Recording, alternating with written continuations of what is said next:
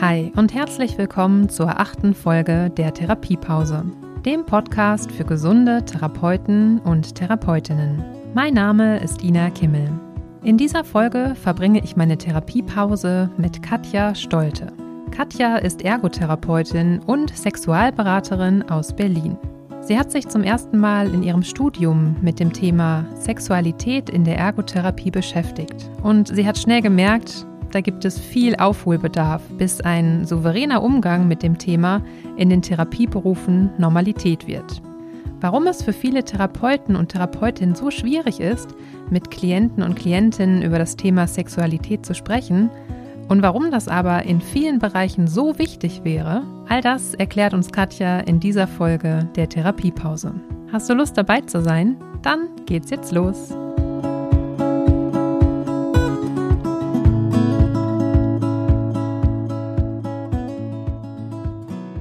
Hallo, liebe Katja, herzlich willkommen in der Therapiepause. Schön, dass wir heute zusammen Pause machen. Hallo Ina, freut mich, dass ich da sein darf. Ja, super gerne. Katja, für alle, die jetzt noch nicht wissen, wer du bist, stell dich doch einmal kurz vor, bitte. Ja, sehr gerne. Ähm, mein Name ist Katja Stolte. Ich bin Ergotherapeutin und Sexualpädagogin in Berlin und aktuell sogar auch Sexualberaterin in Ausbildung. Ich behandle aktuell vor allem orthopädische PatientInnen im ergotherapeutischen Bereich und gebe nebenbei Fortbildungen, Workshops äh, rund um das Thema Sexualität in den Therapieberufen. Und das ist auch der mhm. Grund, warum wir beide ja zusammengekommen sind. Genau, und das war tatsächlich ganz spannend. Wir sind ja über Instagram äh, haben wir uns kennengelernt, sag ich mal, und ähm, haben da geschrieben und dann später auch telefoniert. Und ich muss tatsächlich ganz offen sagen, am Anfang dachte ich so, okay, wie äh, gehören diese beiden Themen zusammen? Therapieberufe, Sexualpädagogik, äh, sprechen über Sexualität. Ich muss da ganz ehrlich sagen, dass ich in meinem Berufsalltag bisher da noch relativ wenige Berührungspunkte hatte. Aber auch da hast du mich schon äh, aufgeklärt, das ist im Prinzip ein, nicht im Prinzip, sondern es ist ein super wichtiges Thema und ich bin super neugierig geworden und freue mich deshalb umso mehr, dass wir jetzt heute darüber quatschen. Kannst du mal sagen, was ist so deine Mission? Ja, meine Mission ist es äh, im Prinzip alle Menschen, die im Gesundheitswesen arbeiten. Also ich rede da gar nicht mehr nur noch von Therapeutinnen, sondern das ist auch in der Medizin ein Thema, zu empowern, über Sexualität zu sprechen. Weil ich finde, dass es ein unheimlich wichtiges Grundbedürfnis ist, das ganz besonders irgendwie kranken Menschen abgesprochen wird und Menschen mit Behinderungen. Und das sind ja die Zielgruppen, mit denen wir zu tun haben, und die haben mitunter einen ganz schönen Leidensdruck, äh, weil eben niemand mit ihnen spricht. Und wir sind ja ganz oft die Bezugspersonen, die Behandelnden, äh, die mit den PatientInnen in Kontakt sind. Mhm. Genau, also wenn ich das jetzt so höre, ist das total plausibel. Ich habe dann mal so zurückgedacht an mein Studium der Logopädie. Das ist jetzt noch ein bisschen länger her als bei dir zum Beispiel. Du hast 2018, glaube ich, deinen Abschluss gemacht, mhm. den Bachelor Ergotherapie. Ne? Gab es da schon irgendwelche Berührungspunkte? Ich weiß, dass du auch deine Bachelorarbeit, glaube ich, zu dem Thema geschrieben hast, oder? Wie bist du darauf gekommen? Und also war das bei euch großes Thema oder keine Ahnung, gab es irgendeinen Bericht, den du äh, gesehen hast oder einen Artikel gelesen hast? Erzähl mal. Das ist tatsächlich schon die äh, Antwort auf deine Frage, war das Thema Nein. Also es war im Studium, kann ich mich erinnern, gab es genau eine Folie, da haben wir ein ergotherapeutisches Modell besprochen und äh, da hieß es dann eben, ja, und äh, die Anne Corinne Mosey, die eben dieses Modell begründet hat, die spricht auch über Sexualität. Punkt. Nächste Folie. Das war in dreieinhalb Jahren Studium der einzige Moment, wo das Thema mal vorkam. Und dann war ich im Praktikum im Arbeitstherapeutischen. Weiß ich, die Logos, da ist es, glaube ich, kein Thema mit der Arbeitstherapie. Wir ErgotherapeutInnen, wir ähm, gehen einmal in ein Praktikum der Arbeitstherapie, wo häufig die KlientInnen in Werkstätten sind, wo es eben um Arbeitsfähigkeit geht, Wiederherstellung der Arbeitsfähigkeit oder Integration auf den Arbeitsmarkt. Und ähm, ich war in einer Beratungsstelle und ähm, eine Klientin kam zum Beratungsgespräch, wo es eigentlich um die Arbeit ging, vorwiegend immer. Und sie brachte nun ihren Partner mit. Und ich saß mit meiner Anleiterin damals äh, in diesem Beratungsraum und meine Aufgabe war einfach nur das Gespräch zu beobachten, Notizen machen, Reflexion dann danach. So, und ähm, wir hatten schon einige Gespräche geführt. Da ging es dann immer um Konflikte am Arbeitsplatz oder man kommt gar nicht zum Arbeitsplatz, weil schwere Depressionen oder so Themen, ne? Mhm. So, und dann saßen wir dann zu viert in diesem Werkstattraum. Also das Setting war auch tatsächlich äh, gar nicht so einladend für das Thema und sie ähm, brachte dann nach ganz kurzem Vorgeplänkel auf den Tisch, ja, übrigens, warum wir heute zusammen hier sind. Also mein Partner, der will immer Sex und ich kann nicht, weil sie hatte eine schwere Depression, also schon echt chronifiziert, lange. Mhm. Und meine Anleiterin wurde total rot, war so also ganz nervös und hat irgendwie versucht, diesem Thema auszuweichen und äh, man hat im Raum einfach nur die pure Scham gespürt. Und also ich kann ja das auch gar nicht verübeln, so aus heutiger Sicht. Das klingt, mhm. also klingt manchmal so, tue ich aber gar nicht, ähm, weil ich die Gründe auch inzwischen verstehe, warum das so war. Und dann auf jeden Fall haben wir überhaupt nicht darüber gesprochen, warum jetzt Sexualität da kein Thema ist. Also das ist völlig hinten runtergefallen. Und die Klientin und der Partner, die habe ich in meiner Praktikumszeit dann dort auch nie wieder gesehen. Also ich glaube, für die war das sehr bloßstellend, sehr unzufriedenstellend. Ähm, und wir haben das danach besprochen und ähm, damals habe ich das auch noch gar nicht so umrissen. Und sie meinte aber auf jeden Fall danach, ja, also Gott sei Dank konnte ich das umschiffen, weil ich bin ja keine Sexualtherapeutin. Ähm, das geht ja mhm. gar nicht. Oh mein Gott, das ist ja gar nicht unser Thema und so. Und dann habe ich damals gedacht, ja, okay, stimmt, ja, sie ist keine Sexualtherapeutin. Und dann habe ich das erstmal so ein bisschen sacken lassen. Dann kam es dann irgendwann zu meiner Bachelorarbeit. Und dann dachte ich, womit kann ich mir jetzt vorstellen, hier die nächsten sechs Monate meine Zeit zu verbringen? Und hatte mich dann an diese Situation erinnert und dachte, ja, krass, warum eigentlich? Warum war Sexualität da jetzt so gar kein Thema und warum diese Scham, ne? Und dann, mhm. ja, habe ich daraus dann meine Bachelorarbeit formuliert sozusagen. Und für mich war irgendwie klar, ich brauche so ein Produkt, also ich wollte immer irgendwie ein fertiges Ergebnis haben aus so einer Arbeit, weil ich so rein auf dieser Metaebene, das ist mir irgendwie nichts, da zu bleiben. Genau, und dann habe ich eben für die Hochschule so ein Modul entwickelt, das das ganze Thema Sexualität über alle Fachbereiche hinweg schon behandelt und wie man es einer Hochschule quasi fertig übergeben könnte, um das mit einzubauen. Und genau da habe ich eben ganz viel dazu geforscht, warum ist das überhaupt kein Thema und warum fällt es uns so schwer, als TherapeutInnen darüber zu sprechen und warum können mhm. wir nicht so gut damit umgehen und so, ne? Und habe mich natürlich selber ganz viel damit beschäftigt dann. Ja, spannend. Und kannst du so sagen, was ist so die Antwort auf zum Beispiel eins dieser Warums, was du gerade genannt hast? Also warum fällt das TherapeutInnen so schwer, über dieses Thema zu reden? Was ja jetzt auch gerade in dieser Beschreibung dieser Situation mit der Anleiterin sehr, sehr gut deutlich wurde. Ich finde, durch deine Beschreibung habe ich so wirklich mich da reingefühlt in diese Situation und es fühlte sich etwas beklemmend an, also mhm. für alle Beteiligten. Ja, also warum ist das so schwierig? Das hat viele Gründe, ähm, aber vor allem sind wir TherapeutInnen ja ein Teil einer Gesellschaft.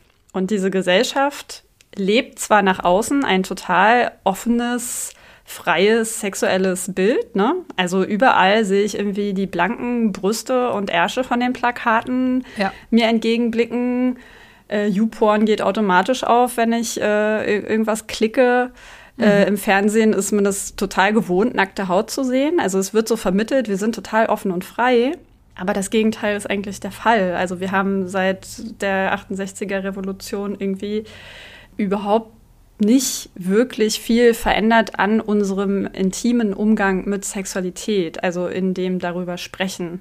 Es gibt mhm. natürlich so einzelne kleine Ausreißer und einzelne Bubbles, die das vielleicht inzwischen machen, ja, wo man mhm. sich irgendwie freier über Sexualität austauscht.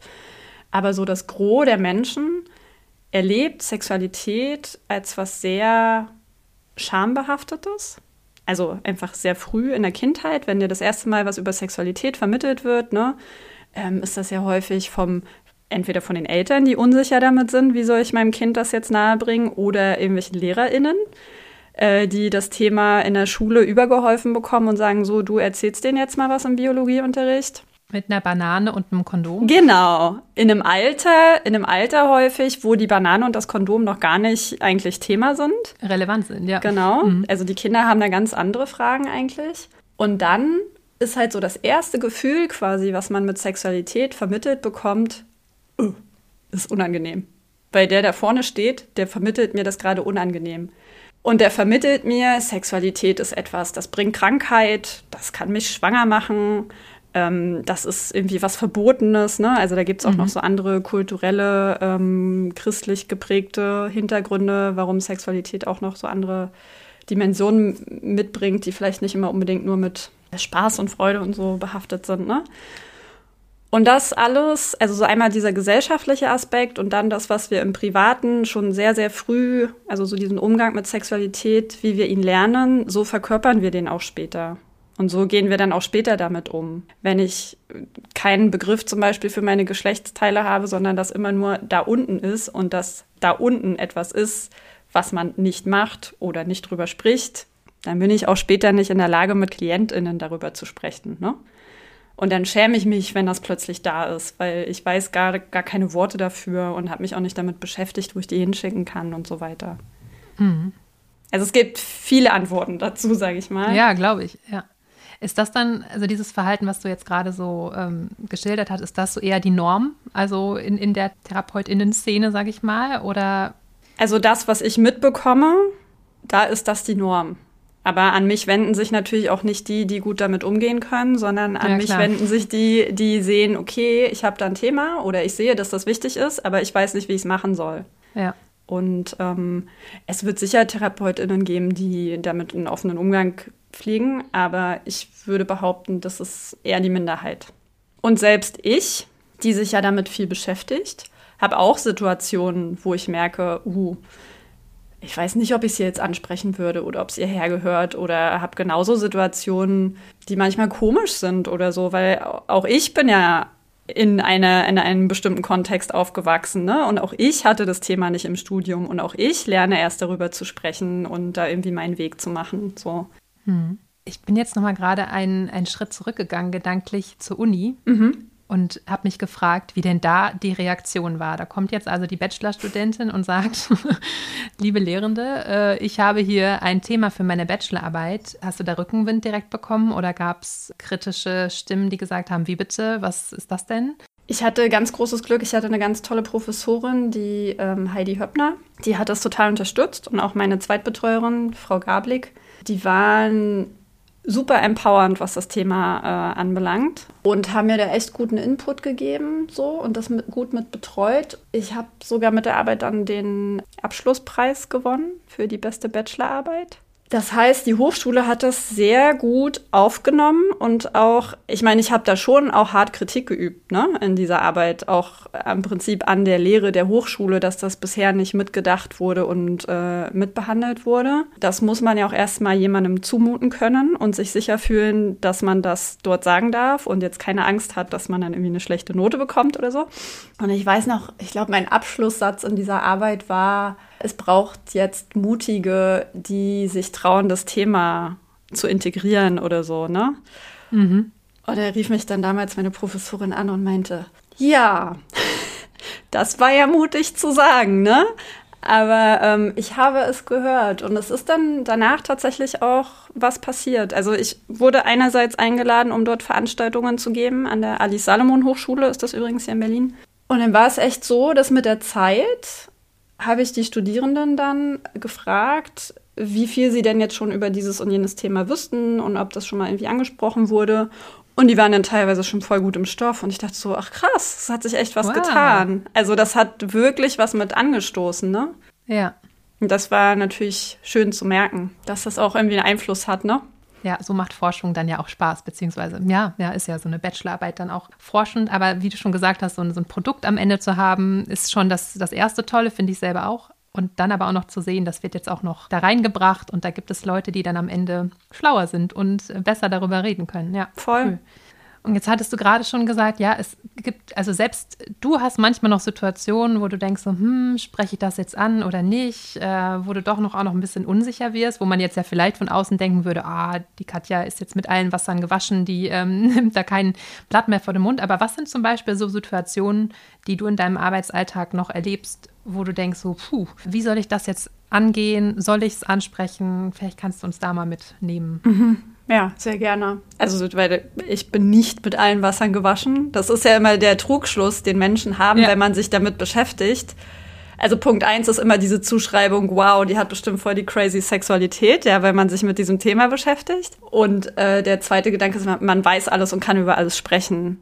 Äh, how about no? Ist natürlich nicht mhm. so. Auch ich habe da meine Unsicherheiten. Und äh, mir fällt es zum Beispiel, das ist mir aufgefallen in der Vergangenheit, schwieriger mit PatientInnen, die ich übernehme.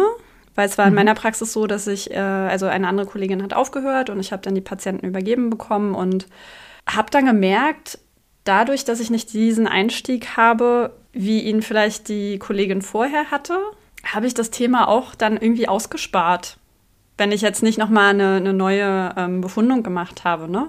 Mhm. Dann ähm, gab es so Situationen, wo ich, also ich hatte einen Patient, der ähm, hatte einen Schlaganfall, war Hemiplegiker und äh, kam eben regelmäßig zur Therapie und ich wusste auch, der ist in der Partnerschaft und, und ich hatte immer das Bedürfnis, das mal anzusprechen und habe gedacht, fuck, ich weiß einfach nicht wie. Ich habe das Gefühl, das ist bei ihm kein Thema. Also das war immer so die Herzinfo. Mhm. Und trotzdem dachte ich, naja, es ist aber mein Thema und es interessiert mich irgendwie auch und ich möchte gerne irgendwie die Sicherheit haben, es mit abgedeckt zu haben, weil der Schein kann ja auch trügen, ne? Absolut, ja. Und habe dann irgendwann mich mal getraut, das anzusprechen. Und dann hat er das aber auch so ganz oberflächlich beantwortet. Und dann dachte ich so, naja, okay, dann, dann will er scheinbar nicht drüber sprechen, ne? Genau, das war ein so ein Fall. Und ähm, dann hatte ich es schon öfter, es gibt so einen Aufnahmebogen, äh, den Dash. Das ist so ein äh, Fragebogen für die Orthopädie, wo es speziell um äh, Schulter, Hand und Arm geht. Und da ist eine Domäne unter, ich weiß nicht, 25, 30. Äh, kon wie konnten sie ihre sexuellen Aktivitäten innerhalb der letzten Woche ausüben? Und da habe ich total unterschiedliche Reaktionen von PatientInnen. Also manche füllen es gar nicht aus, diesen Punkt. Manche das hatte mir mein Kollege neulich erzählt, weil ich, ich, wurde krank und hatte vorher den Dash quasi mit als Hausaufgabe nach Hause gegeben, dass er den mal ausfüllt und dann wieder mitbringt. Und dann hat der Patient zu meinem Kollegen gesagt, ja, und äh, was mit mein, meiner Sexualität geht es ja auch im feuchten Kehricht an. ähm, solche Reaktionen kann man ja auch kriegen, ne? Oder äh, wie man dann ins Gespräch geht. Ich hatte auch mal noch einen, der hat dann gesagt, ähm, ja, Sexualität, wofür wollen Sie denn das jetzt wissen? Und dann habe ich gesagt, naja, für manche Menschen kann das einfach ein wichtiges Thema sein, wenn sie, er hatte zum Beispiel ähm, beidseits äh, distale Radiusfraktur, konnte also mit seinen Händen nicht mehr viel machen, ist für ihn jetzt vielleicht nicht weiter beeinträchtigend in seiner Sexualität, könnte aber sein. Und da, ja, da, das haben dann manche Menschen so gar nicht auf dem Schirm und das kann ich verstehen, weil das ist nicht unbedingt der Kontext, wo man jetzt damit rechnet, auf Sexualität angesprochen zu werden. Ne? Man denkt ja, okay, mhm. da werden mir jetzt die Hände massiert oder so, was ein Patient denkt, wenn er zur Ergotherapie geht, ich weiß es ja. nicht. So ein bisschen diese Erwartungshaltung auch. Und das ist was, was ich gelernt habe inzwischen, dass es in manchen Settings auch gar nicht unbedingt so passt, dass man von sich aus mitkommt. Also, oder dass zumindest man mit der Irritation der Leute vielleicht rechnen muss. Ähm, und das einfach dann äh, die Erklärung so in petto hat, ne? Dass man für sich den Standpunkt äh, klar hat, ja, klar ist das für sie irrelevant, könnte aber auch ganz anders sein. Ja. Und dann vielleicht ein Beispiel in petto haben, ähm, zum Beispiel ein Patient mit XY, könnte da durchaus Probleme haben. Das ist für sie jetzt scheinbar nicht relevant, also gehen wir weiter. Genau. Aber dann dadurch eröffnest du ja im Prinzip einmal die Möglichkeit, das zu äußern mhm. oder es muss ja vielleicht auch noch nicht mal geäußert sein. Manchmal merkt man ja vielleicht auch an der Reaktion, kann ich mir jetzt so gerade vorstellen, ob mhm. das so ein Treffer war, ob das ein interessantes Thema wäre oder nicht. Und weißt du, ich habe lieber 99 PatientInnen gefragt und die gucken mich an und sagen so, hä, nee, warum? Und dann aber den hundertsten für den das wirklich ein Problem ist und der einen Leidensdruck hat, den habe ich dann erwischt als dass ich den verliere und der irgendwie da alleine in diesem System rumdümpelt, von dem ich selber weiß, dass Sexualität einfach immer totgeschwiegen wird und das mhm. wirklich ein Problem werden kann. Ja, aber ich, ich stelle mir gerade vor, es kann ja auch ein super motivierender Faktor sein. Also wenn das einmal auf dem Tisch ist und man weiß, okay, das ist bei dieser Therapeutin oder bei, oder bei diesem Therapeuten in guten Händen. Ich fühle mich da so vom Setting her auch gut aufgehoben. Ich glaube, das wurde ja auch schon klar, dass das mhm. Eben nicht in so einem Gruppenraum mal eben äh, geschehen kann, sondern das ist ja auch ein intimer Rahmen letztlich dann ist, äh, der dafür geschaffen werden muss.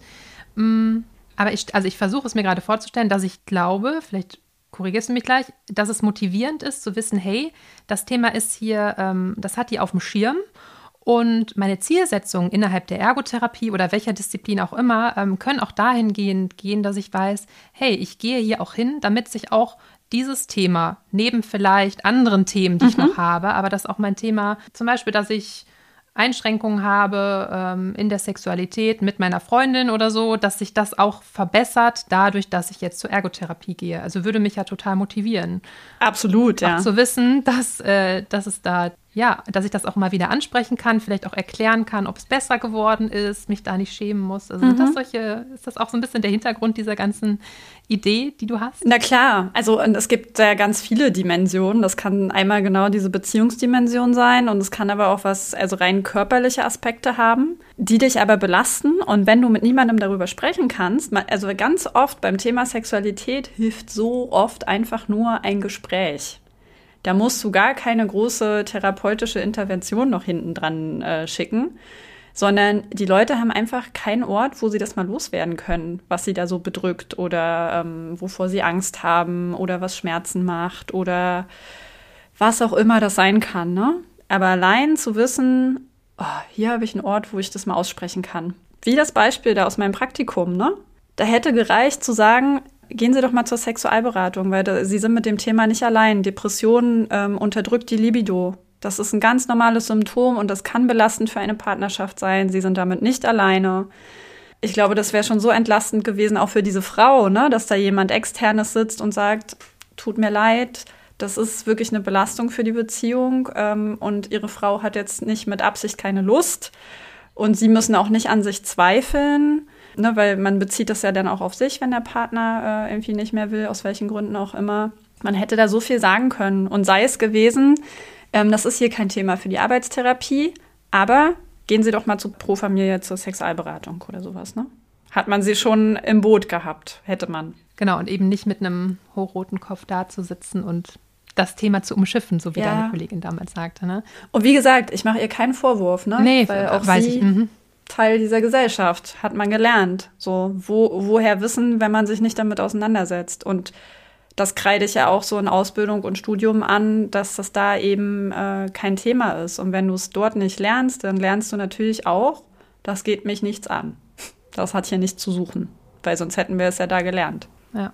Gerade aus den Schilderungen, wo du gesagt hast, wann es dir schwerer fällt, solche Themen anzusprechen, da hast du gesagt, dass ähm, es schwieriger ist, wenn du PatientInnen übernimmst von einer Kollegin zum mhm. Beispiel. Wie muss ich mir jetzt denn das vorstellen, wenn du wirklich eine Neuanmeldung äh, bekommst und der Patient oder die Patientin kommt zum ersten Mal. Also du kannst dir, das ist so das ideale Szenario mhm. für dich. Du hast, hast du dann irgendwie einen speziellen Bogen oder hast du deinen Anamnesebogen zum Beispiel angepasst dahingehend, weil es sowas bisher gar nicht gab.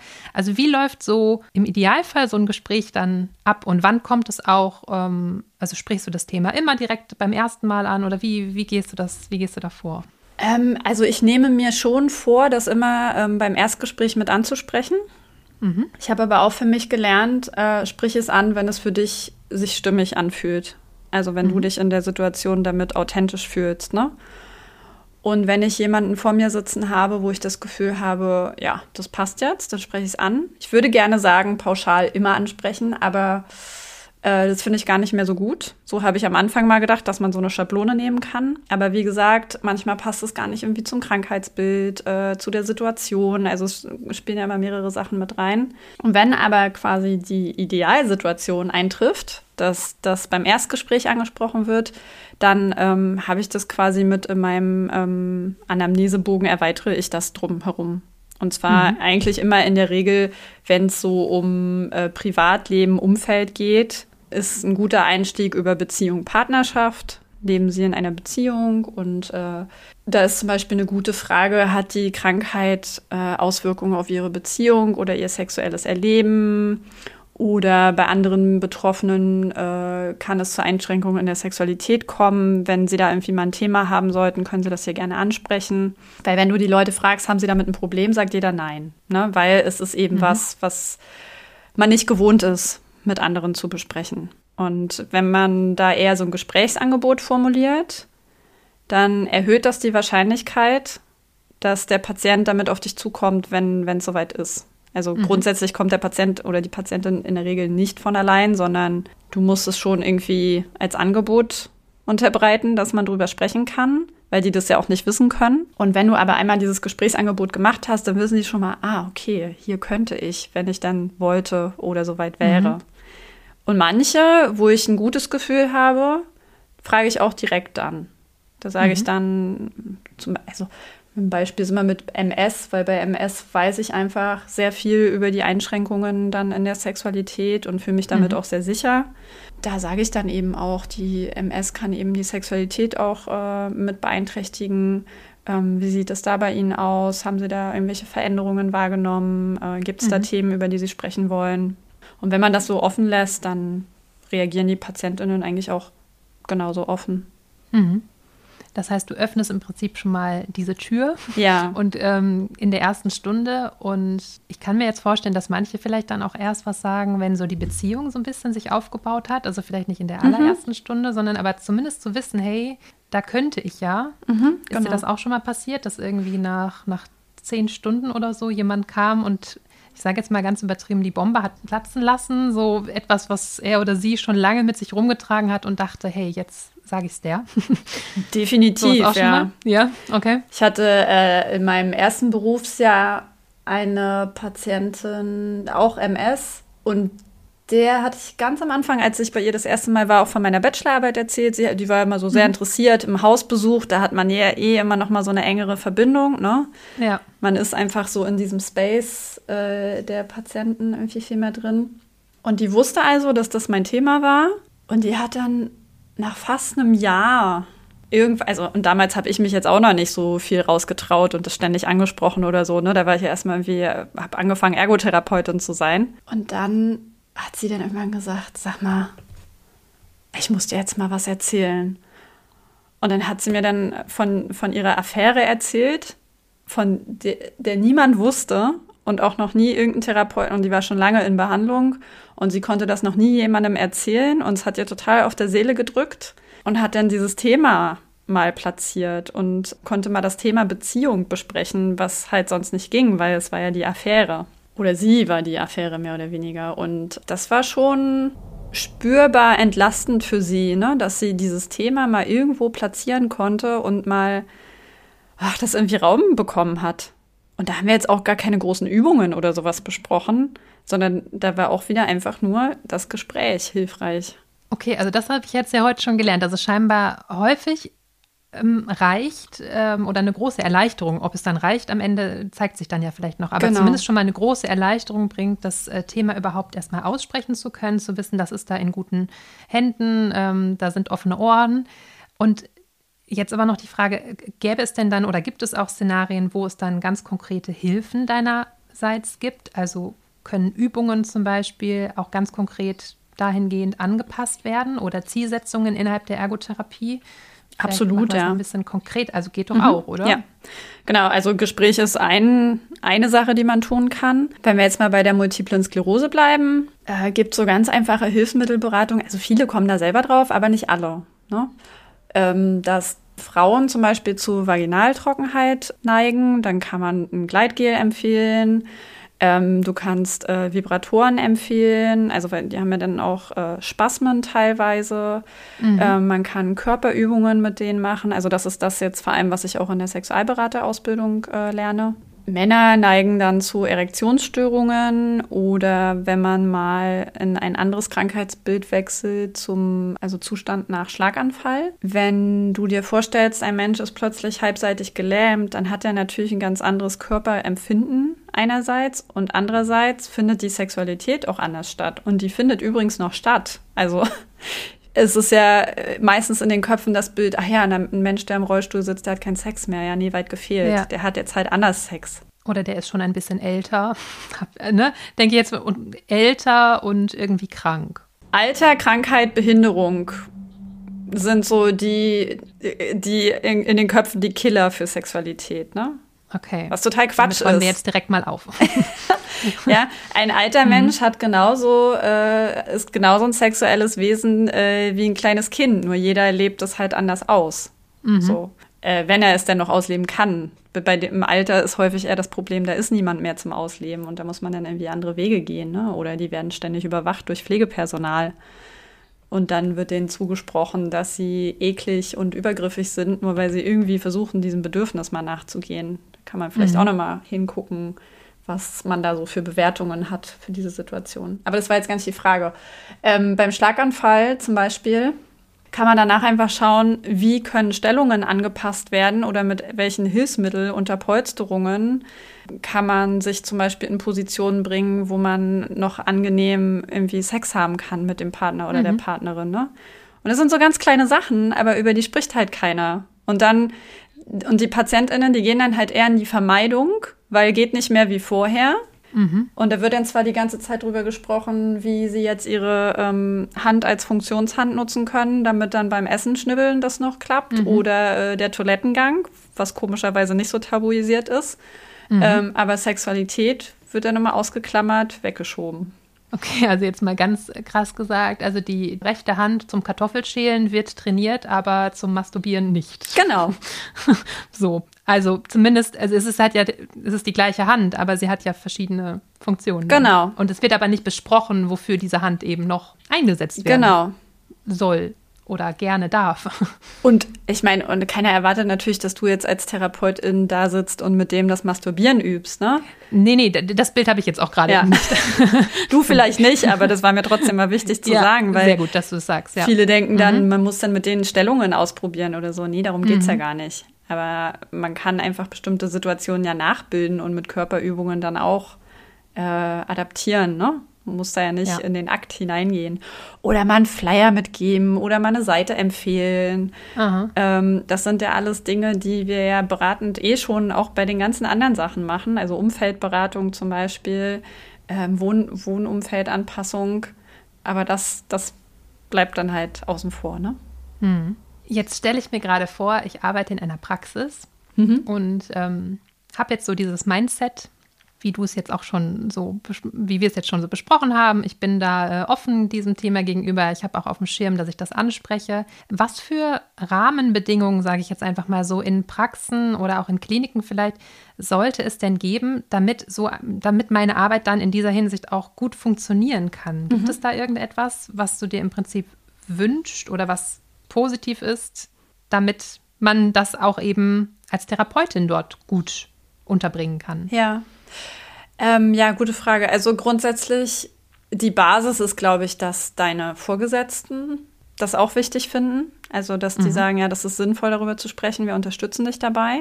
Das hat bei mir schon mal einen großen Unterschied gemacht. Also äh, in der Praxis, wo ich jetzt arbeite, am IBZ hier in Berlin, da war meine Chefin total offen für das Thema und hat gesagt, ja klar, mach das. Das klingt mega wichtig und gut. Ähm, kannst du hier umsetzen? Gerne, kein Problem. Dann ist es hilfreich, wenn man das auch auf der Webseite schon mal mit kommuniziert, dass Leute irgendwie so ein bisschen darauf vorbereitet sind, dass dieses Thema da irgendwie Thema ist, dass sie nicht so komplett überrascht sind, wenn sie darauf angesprochen werden. Dass es irgendwie in den Räumlichkeiten schon mal irgendwo mit aufploppt, sozusagen visuell, aha, Sexualität existiert, Sexualität könnte hier ein Thema sein. Dann sind so Sachen wie die Räumlichkeiten wichtig. Also, dass du mhm. zum Beispiel in Räumen arbeitest, wo du dir sicher sein kannst, dass nicht ständig jemand reinplatzt. Also für eine angenehme Intimsphäre irgendwie gesorgt zu haben. Sei es auch mit einem Zettel draußen dran, also mit einem Schild, bitte nicht stören, vertrauliches Gespräch oder so, ne? Ja, ich denke auch gerade an Schallschutz. Also manchmal in so Altbauten äh, sind die Abstände unter den Türen ja auch irgendwie so riesig groß, eine Fingerbreite, dass dann auch jeder auf dem Flur noch hört, was da besprochen wird. Wäre jetzt, glaube ich, auch nicht so praktisch. Das wäre auch nicht so praktisch. Du hast vorhin auch noch äh, das schöne Beispiel mit dem Gruppenraum äh, genannt. Ich habe mein Neuropraktikum damals in einer Klinik in Österreich gemacht, wo irgendwie acht Therapeuten mit jeweils einem Patienten in einem großen Raum therapiert haben.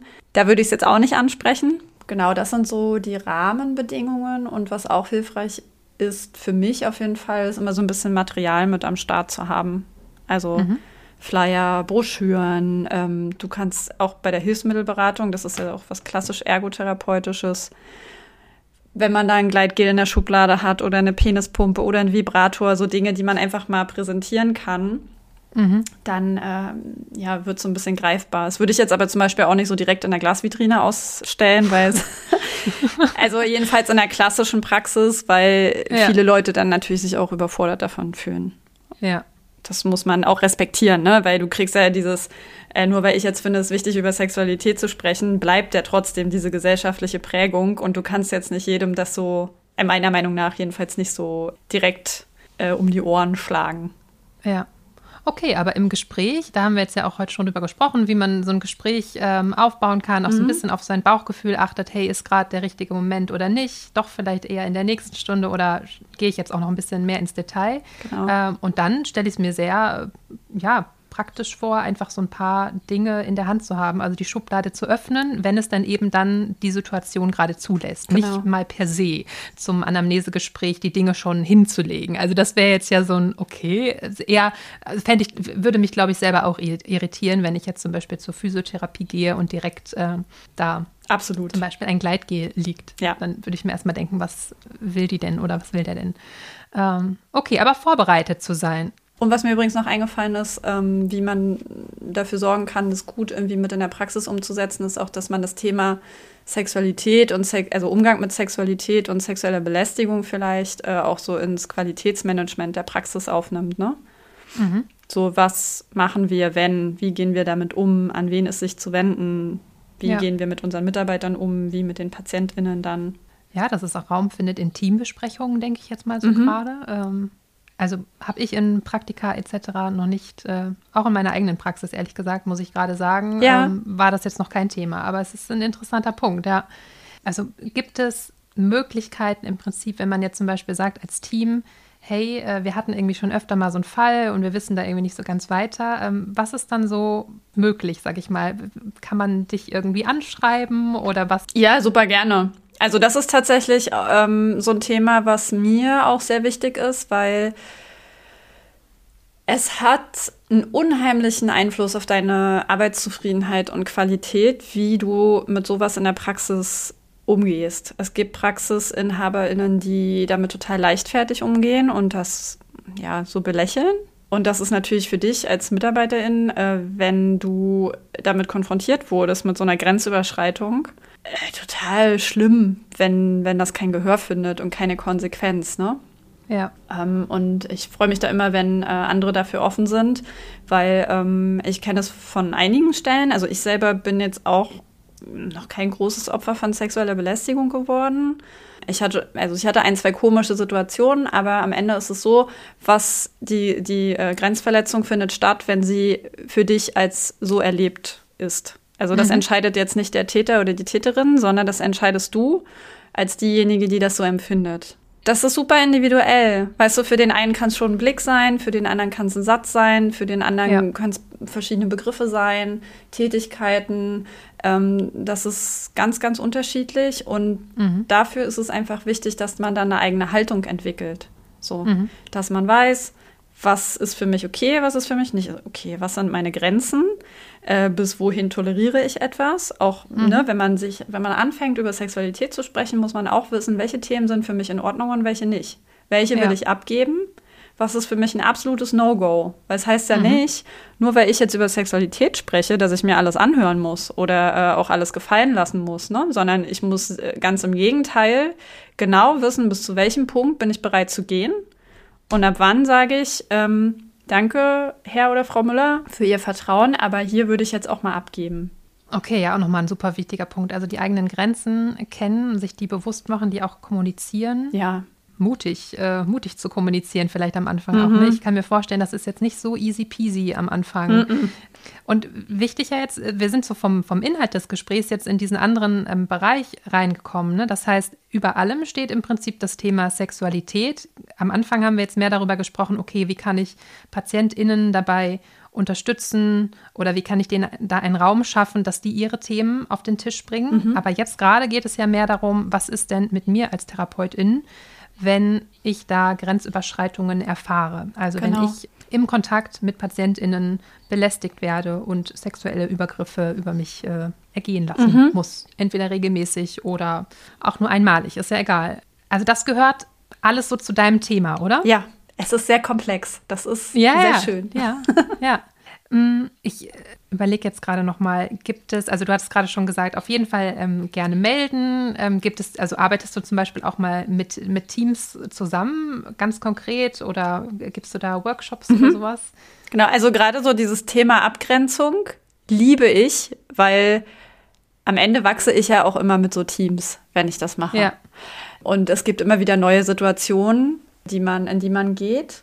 Und da eine eigene Haltung zu bestimmten Momenten zu entwickeln und vielleicht auch alte äh, Erfahrungen, die man gemacht hat, neu zu bewerten, ist ja auch ein ganz wichtiger Faktor, weil nicht jede Grenzüberschreitung ist ja auch als Grenzüberschreitung gemeint, die wenigsten. Also keiner will dich ja wirklich per se belästigen. Klar, es gibt Machtverhältnisse, aber ich kann auch lernen, so eine Situation der Belästigung, und also damit will ich jetzt, es gibt ich will jetzt gar nicht sagen, dass die Belästigungen, die stattfanden, dann keine sind, weil man kann ja alles irgendwie ganz anders auslegen. Aber ich mhm. kann auch versuchen, eine Belästigung als ein verstecktes Bedürfnis zu erkennen. Und das heißt immer noch nicht, dass es für mich dann okay sein muss. Aber ich kann versuchen, und da unterscheide ich, ob ich Privatperson bin oder ob ich als Therapeutin unterwegs bin.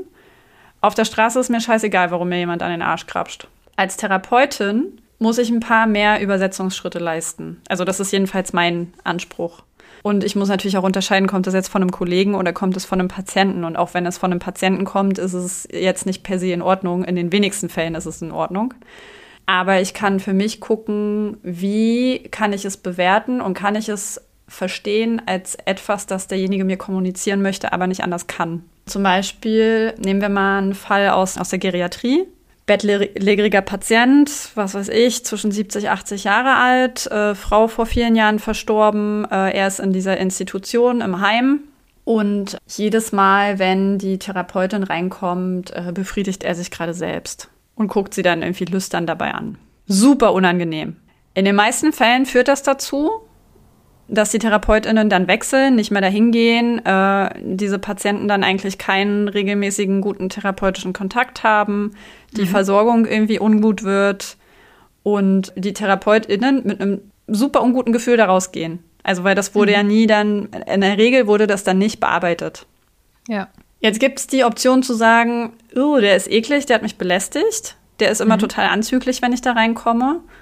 Oder mal an der Haltung äh, zu arbeiten und das zu kommunizieren und ihm mal die Möglichkeit zu geben, A, was zu verändern und B, zu kommunizieren, was er eigentlich braucht. Was er sich irgendwie immer versucht, alleine zu holen und dann äh, wahrscheinlich permanent aneckt. Das ist ja dann häufig auch so, dass die Pflege dann sowas belächelt, beschämt, bespricht, wenn überhaupt und quasi zu ihm, also da gibt es so Übungen, die man machen kann und dann einfach mal mit dem ins Gespräch gehen und sagen, Herr, sowieso, jedes Mal, wenn ich hier reinkomme, machen, also holen Sie sich einen runter, befriedigen sich selbst, was auch immer. Kann, muss mhm. man seine eigenen Worte für finden. Ja. Das ist mir unangenehm.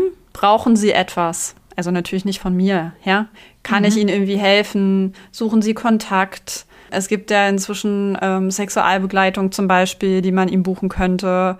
Oder man könnte auch, also es gibt auch so einfache Lösungen wie ein Schild an der Tür, in der und der Zeit möchte ich meine Privatsphäre haben. Weil vielleicht mhm. gibt es einfach nicht geregelte Spielräume. Ich wollte gerade sagen, wie oft ist das denn nicht auch, dass in Pflegeheimen und so die Türen offen stehen und im Prinzip genau. kaum Privatsphäre mehr herrscht? Ja. Ne? Also wenn wir jetzt das Thema nehmen, ist das für den Kontext natürlich schwierig. Das und ist da leider total üblich, ja. Ja. Genau. Und da kann man mit ganz einfachen Mitteln mal überlegen, und das ist zum Beispiel, sehe ich auch immer als therapeutische Aufgabe mit, aber klar, man hat viele, äh, zu gucken, ist dem das wichtig, dass er mal Privatsphäre hat und da für sich sein kann und sich, was weiß ich, wie oft einen runterholen kann? Oder sucht er vielleicht eigentlich Nähe? Äh, und man schaut mal zusammen, ob man ihm äh, was buchen kann, quasi, dass, dass er mal wieder mit einer Frau irgendwie intim wird und mal berührt wird das ist mhm. es ja häufig, was, was einfach nur fehlt. Ähm, oder, oder, oder. Und mhm. wenn man das aber nie bespricht, wenn das nie auf den Tisch kommt, ne, und weil, weil, weil man sich irgendwie dafür schämt und wenn man es eklig findet und wenn man das dann in dem Fall den alten Leuten abspricht, das darf da nicht mehr sein, mhm. gehen alle mit einer unguten Situation daraus. Für ja. ihn ist es ungut, weil äh, er wird permanent abgelehnt, hat ständig wechselnde TherapeutInnen. Für die TherapeutInnen ist es ungut, weil die haben äh, ein ungutes Gefühl bei der Arbeit. Die werden mhm. unzufrieden, die müssen wechseln ähm, und vor allem schleppen sie das ja mit. kriegst Ja. es ja in den seltensten Fällen irgendwie gut hinten raus irgendwie gelöst, weil Umgang fehlt. Mhm. Und äh, für die Pflege ist es in der Regel auch so, also da ist es fast noch schlimmer, weil die, denen fehlt ja auch die Zeit, damit umzugehen. Und dann wird es auch Ja. ganz häufig so tabuisiert, komisch nachbesprochen, im Team drüber gelacht oder die Leute dann gemieden, ne? Mhm. Dass dann nur noch die Pfleger dorthin gehen. Zum Beispiel. Sowas habe ich auch schon mal mitbekommen. Da kann nur noch der Pfleger XY hin, die Pflegerin nicht mehr. Das könnte man lösen, indem man sich damit auseinandersetzt. Ja, und ich glaube, das ist jetzt ganz gut klar geworden. Ne? Also gar nicht eine ähm, Verurteilung direkt, aber auch jetzt, also ich habe auch rausgehört, es, es soll jetzt auch nicht bedeuten, dass zum Beispiel dieses Bedürfnis oder dieses, dieses Gefühl, was dann zum Beispiel bei einer Therapeutin aufkommt, äh, dass das irgendwie fies ist oder sowas, dass das falsch ist. Das, das darf ja ruhig auch, man darf das ja auch, habe ich jetzt so rausgehört, auch durchaus ekelig finden oder so, aber eben dann diesen Schritt weiter zu gehen und zu sagen, hey, ich hake das jetzt nicht einfach nur ab und gebe den Fall weiter, sondern ich sehe es auch als meine therapeutische Aufgabe zu schauen, äh, also ins Gespräch zu gehen mit dem Klienten jetzt in diesem Fall. Lösungen zu suchen, so in diesem Rahmen, in dem mir das möglich ist, in dem ich das möchte. Auch da habe ich so dich so verstanden, dass es Genau. da jetzt kein, keine 0815 äh, Herangehensweise gibt, sondern super individuell zu gucken, okay, was will ich da auch ansprechen? Oder vielleicht hole ich mir jemanden dazu, kann ich mir jetzt so gerade vorstellen. Auch oder möglich. Ja. Eine Unterstützung, ähm, die das Thema dann mal ähm, mit der Person bespricht. Ja.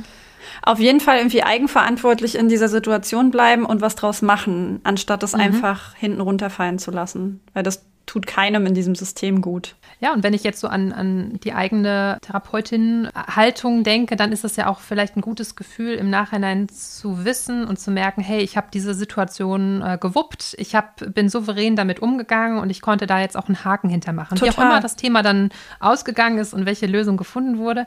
Aber ich ähm, habe mich damit beschäftigt und bin nicht so hm, da drumherum geschifft und äh, habe das vielleicht auch immer noch so im Kopf als dieser komische Fall und ah, dieser, ne, manchmal assoziiert man dann ja auch schon mit bestimmten äh, Zimmern vielleicht, oh, da liegt ja der und der oder äh, da Ja. ist dann da, ne, also oder Oder mit einer ganzen Bespricht- Einrichtung. Oder, oder mit einer ganzen Ja. Einrichtung, ja. weißt du ja, also weißt du ja sicher selber, alles, was nicht verarbeitet ist, wird dann übertragen auf andere Dinge, weil Ja. es einfach nicht äh, beendet ist. Ja, genau. Oder es kommt immer wieder äh, in Gesprächen mit KollegInnen äh, vor, ne, so dieses, ah, ja, das kann ich auch einfach nicht. Also so dieses Thema, da ist irgendwas nicht so ganz angegangen geworden, Mhm. glaube ich, ne? Also so nicht ganz verarbeitet worden, ja.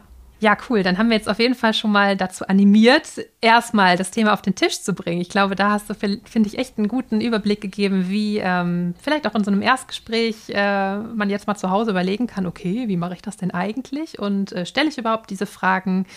Wie ist überhaupt meine eigene Einstellung dazu, meine Haltung? Und das ist übrigens, wenn man sich mit der Sexualität von PatientInnen auseinandersetzen möchte, muss man sich mit der eigenen Sexualität auseinandersetzen. Das ist echt die Grundvoraussetzung. Und das passiert, glaube ich, bei jedem, der sich irgendwie diesem Thema irgendwie nähert im Erwachsenenalter, in welcher Form auch immer, sei das jetzt politisch oder körperlich oder auf Beziehungsebene. Ähm, man kriegt da echt total den Kontakt auch zu eigenen Themen und die muss man auch erstmal klar haben, bevor man das mit anderen besprechen kann, glaube ich. Also so, ne, nochmal so dieses Thema eigene Grenzen, eigene Bedürfnisse, eigene Themen. Ähm, auch zu wissen, was man auf keinen Fall besprechen möchte. Das ist total in Ordnung. Es gibt Dinge, über die möchte man nicht reden in so einem therapeutischen Kontext und das darf auch sein. Das muss ich aber vorher wissen, weil sonst komme ich in so eine Situation von, aha, unangenehm. Scheiße, was mal jetzt? Genau, und deine Körperhaltung ist auch gerade sehr verkrampft dabei, während du das so sagst. Ne? Also da, genau, dann Ja. öh, ist mir nicht mehr locker und flexibel. Und ich glaube auch klar geworden ist, dass es letztlich ja, dass alle Seiten davon profitieren können. Also die, ähm, die Zufriedenheit äh, wächst, die Souveränität wächst im Umgang damit, ähm, Auf jeden Lebensqualität wächst im Idealfall, wenn man gute Interventionen findet oder gute Hilfestellungen gibt. Ähm, ja, also dein Spruch, glaube ich, auf der Homepage ist so ein bisschen raus aus der Tabuzone rein in die Therapieberufe. da haben wir jetzt, finde ich, gerade ganz guten Einblick gegeben, wie das funktionieren kann. Aber ich habe auch schon rausgehört, dass noch eine Menge zu tun ist. Und dafür ist es ja cool, dass du ja, dich diesem Thema widmest und, wie wir auch gerade schon gesagt haben, äh, du offen bist für Kontakt. Also man findet Yes. dich bei Instagram unter Coito ergo sum. Ich schreibe das auch alles unten in die Show Notes, auch deine Homepage, E-Mail-Adresse. Also wenn da draußen jetzt jemand ist, der oder die sagt, hey, das äh, brennt mir gerade eh total auf dem Herzen oder ähm, super spannendes Thema für unser Team, dann meldet euch einfach bei Katja und Sehr dann gerne. kommt ihr ins Gespräch. Gibt es noch irgendetwas, äh, Katja, das du jetzt so zum Abschluss noch den Leuten da draußen mit auf den Weg geben willst zu deinem Herzensthema? Ja, ich glaube, ich möchte mitgeben, dass man dieses Thema nicht so scheuen soll. Also, sondern sich wirklich trauen, das anzusprechen und auch, auch sich trauen, es nicht anzusprechen, wenn man sich noch nicht so weit fühlt, ist völlig in Ordnung. Aber ich freue mich immer über jeden, der das irgendwie als ein wichtiges Thema, ob jetzt Logo, Physio, Ergo, ist mir völlig Bums, empfindet, um irgendwie PatientInnen die Gelegenheit zu geben, in diesem Gesundheitssystem, in dem sie da eingebunden sind, das mal ansprechen zu können. So im Rahmen ihrer Erkrankungen, die sie teilweise haben. Und keine Angst zu haben, irgendwelche Fehler zu machen, weil man entwickelt sich mit dem Thema eigentlich selber mit und darf sich auch mal ein bisschen unsicher fühlen. Ja, und hat man ja auch gut gehört, dass ähm, selbst Ja. bei dir das auch noch so ist und du dich ja auch Genau. in das Thema reingefuchst hast und äh, dir das auch nicht, zum Beispiel durch, durchs Studium oder so, nicht auch direkt alles äh, mitgegeben wurde. Also es ist auch ein Prozess und ja, ich glaube, wir haben ganz gut deutlich gemacht, dass es sich lohnt, äh, damit zu beschäftigen. Und ja, auf jeden Fall ganz, ganz herzlichen Dank, Katja, dass du ähm, ja, dir die Zeit genommen hast, mit mir zu quatschen Danke dir. in dieser Therapiepause.